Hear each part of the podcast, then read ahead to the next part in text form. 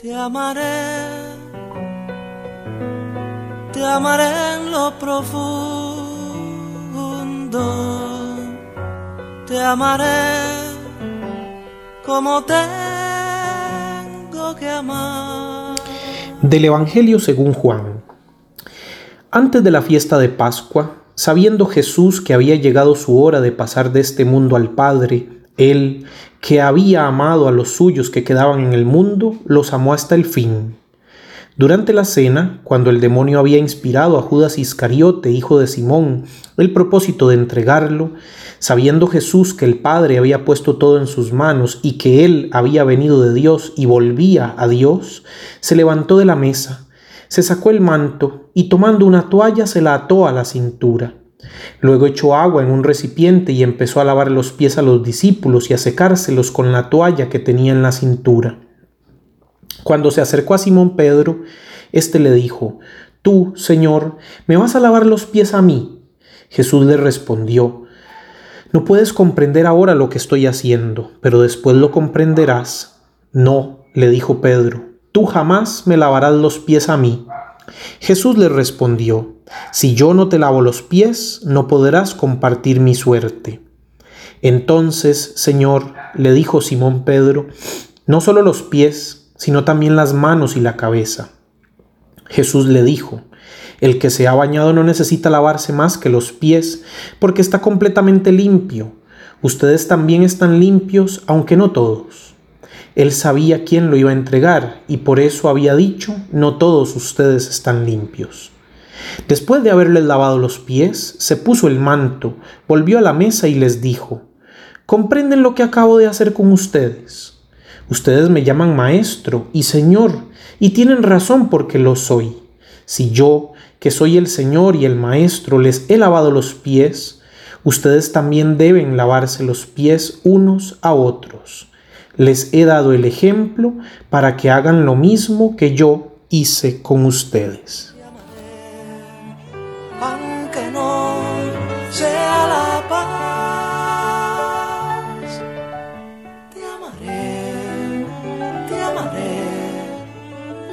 La última cena de Jesús fue una parábola.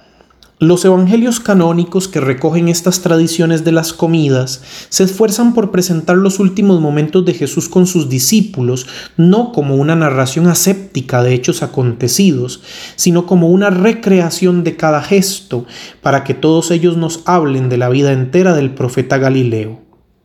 Más allá de las discusiones sobre la historicidad de la cena, de si fue o no una comida pascual o si en ella Jesús pronunció exactamente las palabras sobre el pan y el vino, es evidente que Pablo en 1 Corintios 11 y los evangelistas quisieron actualizar en sus relatos las maneras como en sus comunidades se rememoraba esta última cena. Tal vez esta dimensión contextual explique las disparidades entre los sinópticos y Juan, sobre todo en lo referente al relato de la institución de la Eucaristía ausente en el cuarto Evangelio, pues cada diégesis, es decir, cada relato, da centralidad a hechos diferentes. No obstante, hay un factor común determinante en Pablo y en los Evangelios. Las cinco narraciones entienden que la existencia de Jesús fue una vida en donación hasta las últimas consecuencias. Por ende, las palabras de despedida y los gestos que las acompañan deben ser comprendidas en esa misma lógica.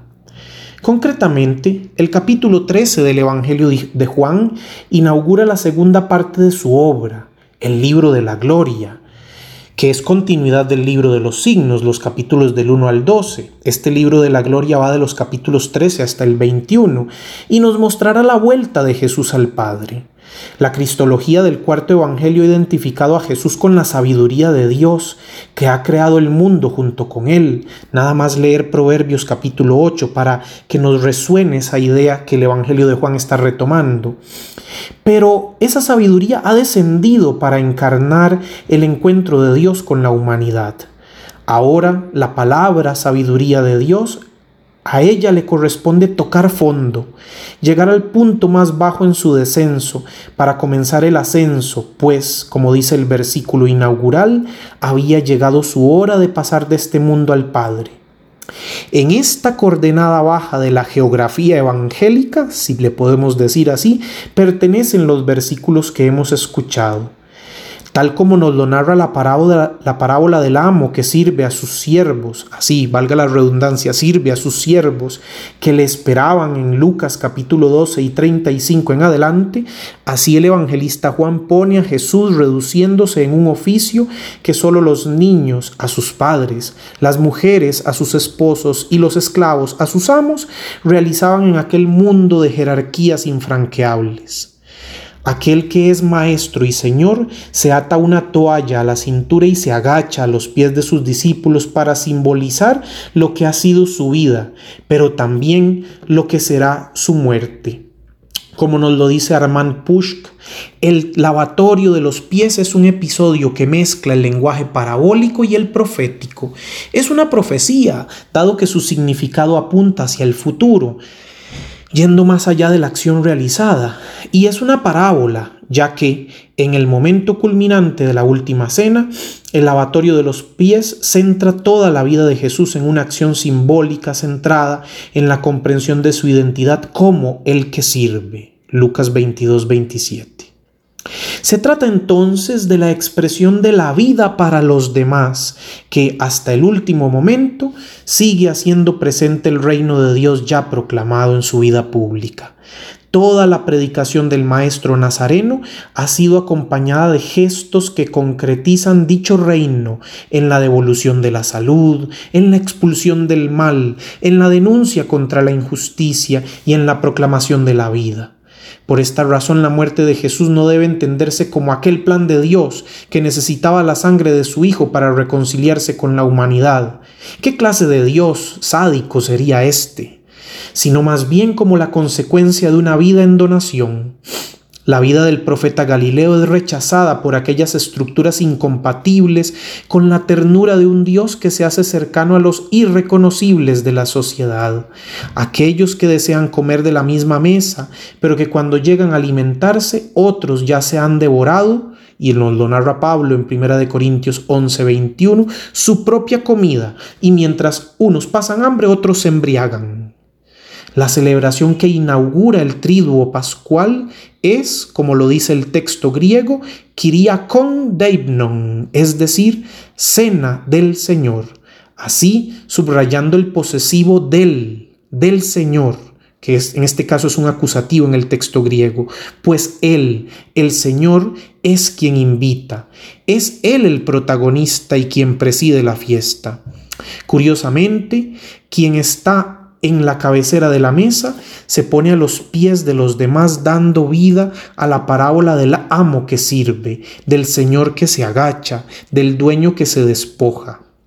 He aquí la parábola de esta noche, de la noche del jueves, una parábola subversiva que invita a cristianos y cristianas a renunciar a la lógica del poder para encontrar en el servicio la irracionalidad de un Dios que ama con locura, de un Dios que los amó hasta el extremo. Te amaré,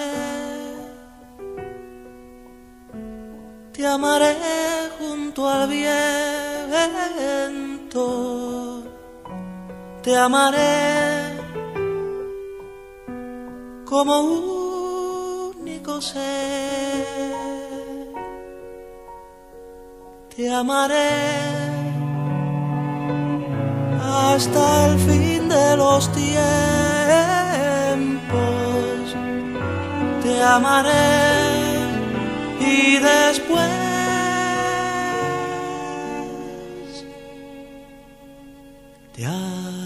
My.